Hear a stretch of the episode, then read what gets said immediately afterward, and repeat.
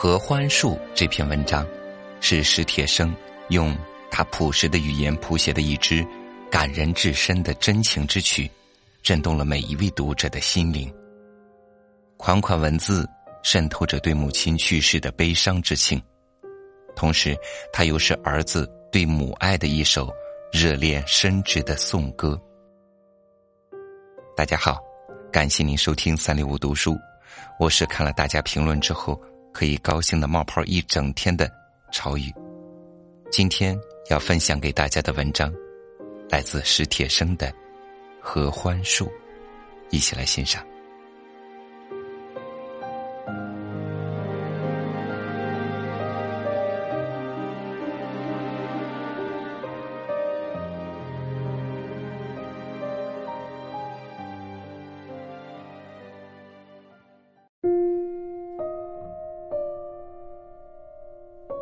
界上有一种最美丽的声音，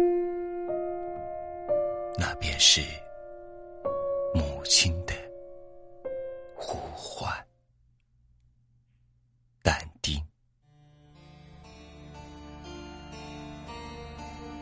十岁那年，我在一次作文比赛中得了第一。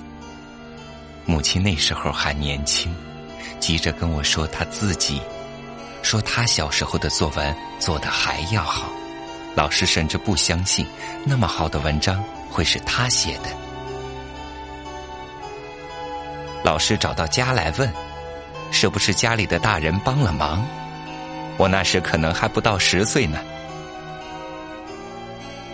我听得扫兴，故意笑。可能？什么叫可能还不到？他就解释。我装作根本不在意他的话，对着墙打乒乓球，把他气得够呛。不过我承认她聪明，承认她是世界上长得最好看的女的。她正给自己做一条蓝底白花的裙子。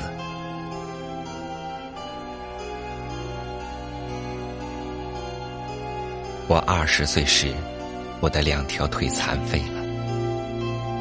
除了给人家画彩带，我想我还应该再干点别的事。先后改变了几次主意，最后想学写作。母亲那时已不年轻，为了我的腿，她头上开始有了白发。医院已明确表示，我的病目前没法治。母亲的全副心思却还放在给我治病上。到处找大夫，打听偏方，花了很多钱。他倒总能找来些稀奇古怪的药，让我吃，让我喝，或是洗、敷、熏、治。别浪费时间了，根本没用。我说，我一心只想着写小说。仿佛那东西能把残疾人救出困境。再试一次，不试你怎么知道会没用？他每说一回，都虔诚的抱着希望。然而，对我的腿，有多少回希望，就有多少回失望。最后一回，我的胯上被熏成烫伤。医院的大夫说。这实在太悬了，对于瘫痪病人，这差不多是要命的事。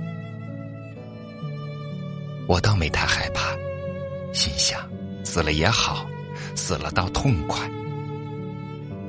母亲惊慌了几个月，昼夜守着我，一换药就说：“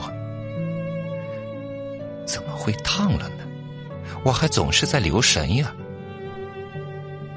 幸亏伤口好起来，不然他非疯了不可。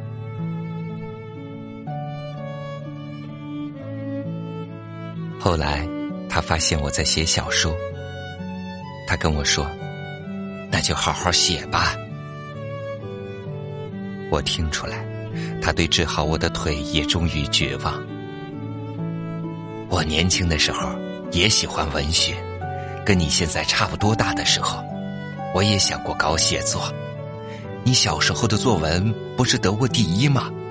那就写着试试看。”他提醒我说：“我们俩都尽力把我的腿忘掉。”他到处去给我借书，顶着雨或冒着雪推我去看电影，像过去给我找大夫、打听偏方那样，抱了希望。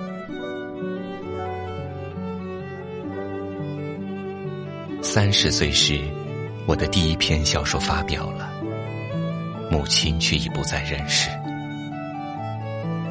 过了几年，我的另一篇小说也获了奖，母亲已离开我整整七年了。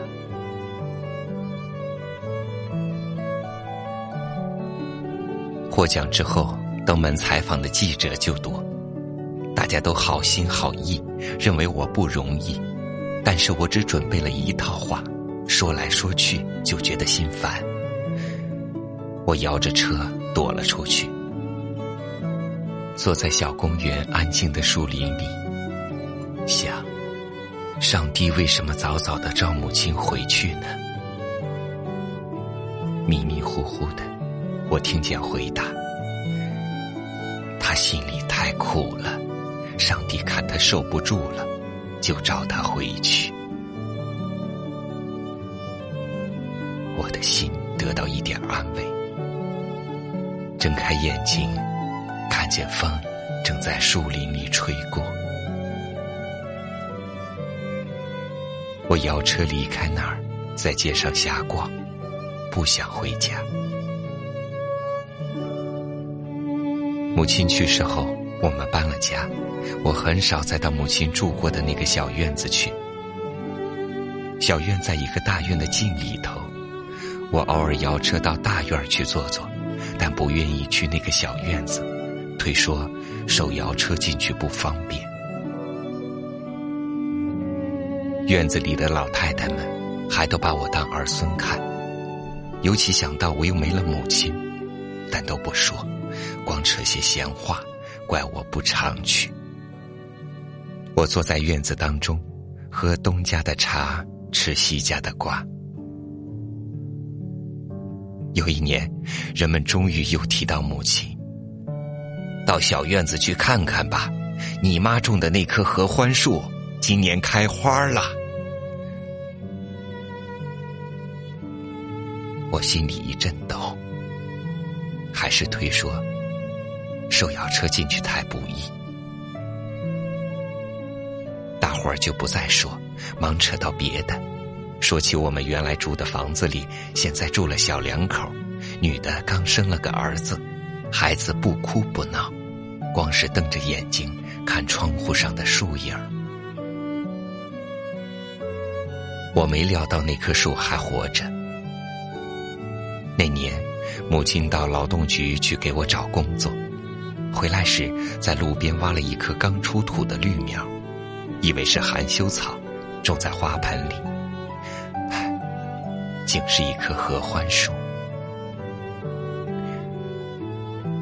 母亲从来喜欢那些东西，但当时心思全在别处。第二年，合欢树没有发芽，母亲叹息了一回，还不舍得扔掉，仍然让它留在瓦盆里。第三年。合欢树不但长出了叶子，而且还比较茂盛。母亲高兴了好多天，以为那是个好兆头，常去侍弄它，不敢太大意。又过了一年，他把合欢树移出盆，栽在窗前的地上。有时念叨，不知道这种树几年才开花。再过一年，我们搬了家。悲哀，弄得我们都把那棵小树忘记了。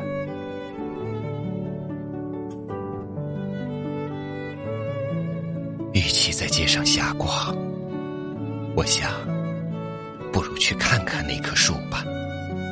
我也想再看看母亲住过的那间房。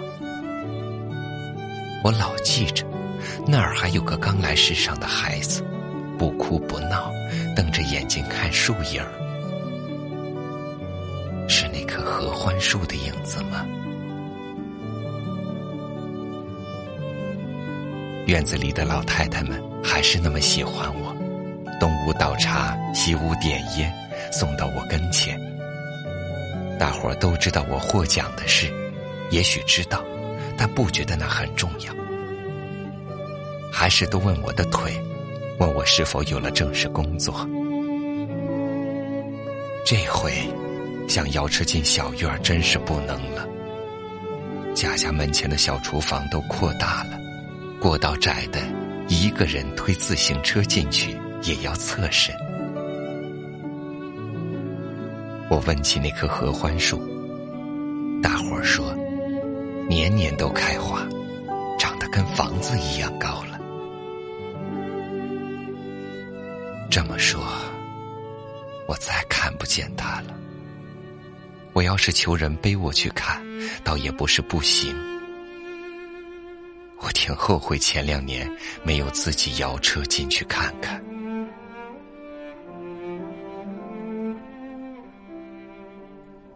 我摇车在街上慢慢走，不想急着回家。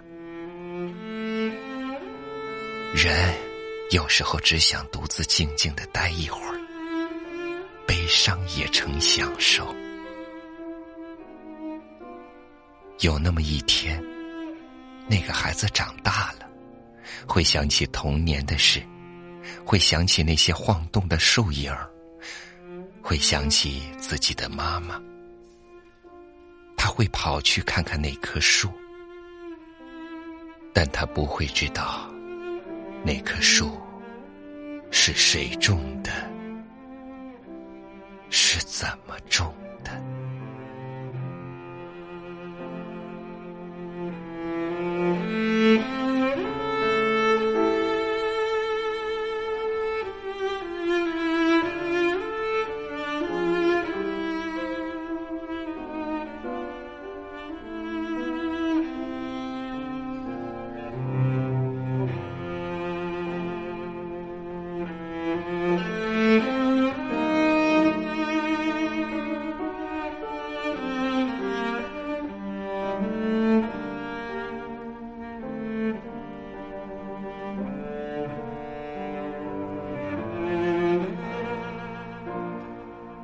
静而风不止，子欲养而亲不待。这又是一篇悲伤的文章，这种悲伤让人同情，让人心酸，同时也让我学会了珍惜当下，珍惜眼前，学会去爱，学会感恩。想要看到更多优美的文字，欢迎你关注我们的微信公众号“三六五读书”。好了，以上就是今天超宇跟大家分享的文章，咱们明天再见。